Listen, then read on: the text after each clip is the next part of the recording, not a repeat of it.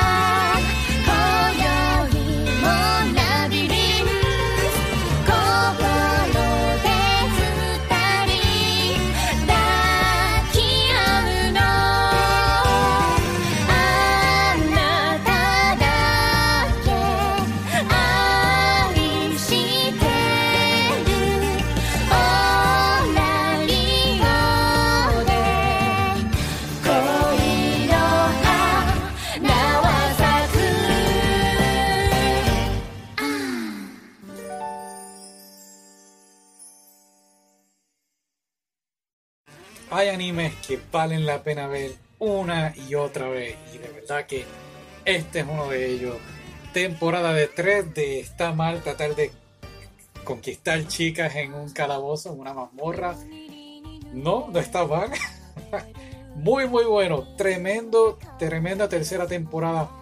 Antes de hablar de la tercera temporada, estaba la película y había dicho um, que no sabía si la película era antes o después de la tercera temporada podemos decir que antes de la tercera temporada no es necesaria necesariamente ver la película, pero sería bueno, ¿verdad? Si eres fanático de la serie, ver la película.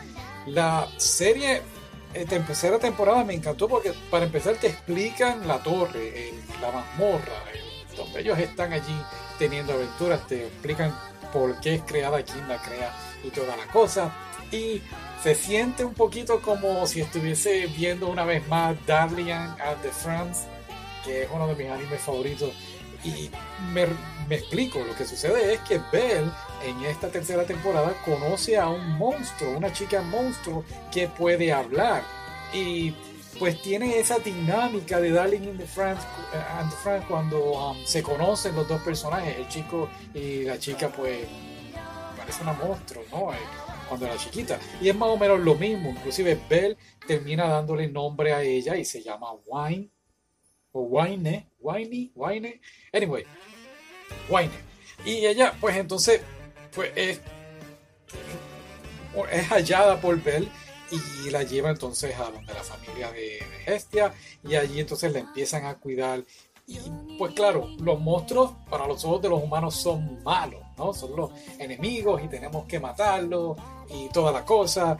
Y al ver que ella pues tiene sentimientos, se ríe, llora, tiene emociones y toda la cosa, Bella entonces empieza a cuestionarse desde su punto de vista de que, hmm, ¿qué debo hacer aquí? ¿Debo salvarla? ¿Debo, debo matarla? Y, y, es un episodio que te deja pensando mucho, ¿no? Sobre tenerla los demás marginados.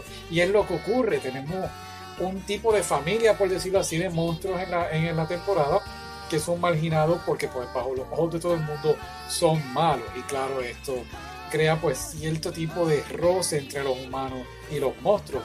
Todo es el plan del dios Urano, que quiere entonces tratar de unir a los humanos con los monstruos en este plan de él, de enviar entonces a Wayne a donde ver, a ver qué sucede, a ver cómo ellos van a interactuar con ella. Y claro, muchas cosas pasando aquí.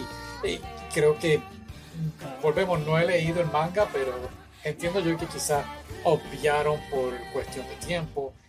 Veo unos celos en Lily que era obvio que iba a pasar, ¿no? Pero eh, no lo implementan mucho, como que, ok, Lily está celosa de, de, que esta chica, Wayne, esté tomando toda la atención, pero entonces pues como que lo dejan ahí y no sé si lo hicieron así en el manga. Estaría bueno leerlo un poquito más adelante porque de verdad me encantó esta tercera temporada fue honestamente espectacular. Y algo va a pasar aquí en esta temporada que no quiero espolearlo, pero es que era, fue tan inesperado y a la misma vez yo dije, mm, esto yo creo que va a pasar. Y cuando ocurre, fue una sorpresa bien, bien grande. Claro, no todos los humanos eh, tienen el mismo punto de vista de ver. Y aquí es la sorpresa que, que pues, entonces la sociedad eh, va a ver a ver como si fuera un villano, que un héroe. Y honestamente fue algo muy, muy bien hecho, me encantó la sorpresa que hubo que no lo mencioné en el primer episodio porque de verdad que fue, para qué decirlo, pero en el primer, digo, primera temporada, primera temporada, no primer episodio, él pelea con un minotauro, ¿eh? entonces es la batalla esa de que, creo que lo dije, que él va creciendo, ¿no? y es una de las cosas que me gusta del, del anime, que él va madurando, va mejorando sus habilidades. Ese mismo minotauro viene a pelear con él como en una revancha. Y de verdad que fue espléndido, espectacular, espectacular como quieras llamarlo. Y un final inesperado, de verdad, de verdad inesperado tanto lo que ocurre con Wayne como lo que ocurre con Ice, que Ice no sale mucho en esta temporada, por lo menos entre la relación de ella con Belle. Y sí sale y es increíble lo que ocurre y de verdad, de verdad me encantó. No puedo esperar a la temporada 4. Algo que sí quiero decir también, que no viene al tema, pero sí viene al tema, es esta relación entre humanos y, monstruos, ¿no? Y criaturas. Porque um, recuerdo en el escritor de Juego de Tronos, eh, George R. R. Martin, criticó una vez, no criticó, pero comentó que la diferencia entre su estilo de escribir y, y el Tolkien, ah, el creador del Señor de los Anillos. Es que el Señor de los Anillos, eh, él, pues en cierta forma hace una masacre, ¿no? Un genocidio contra los orcos. Y George R.R. Martin dice, eso pues no debió haber sido así. Y es algo que quiero traer de esta temporada 3.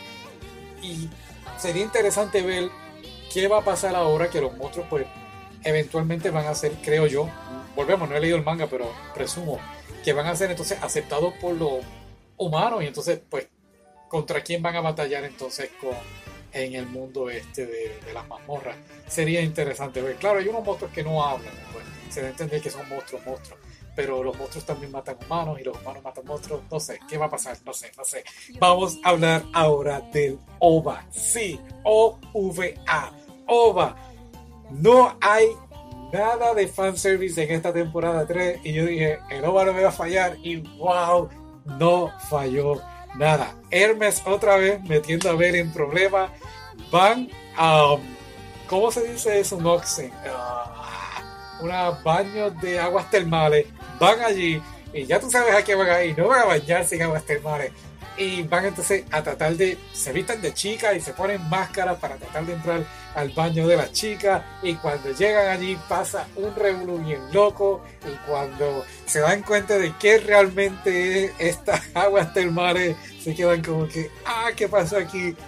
Brutal, brutal, el OVA, de verdad que me estuve riendo, me lo gocé un montón.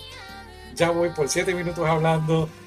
¿Debo poner la música? Yo creo que no, ¿verdad que no? Eh, ok, Gracias por escuchar. Los veo entonces en la temporada 4. Sí, es una cita. Estoy loco porque llegué. Bye.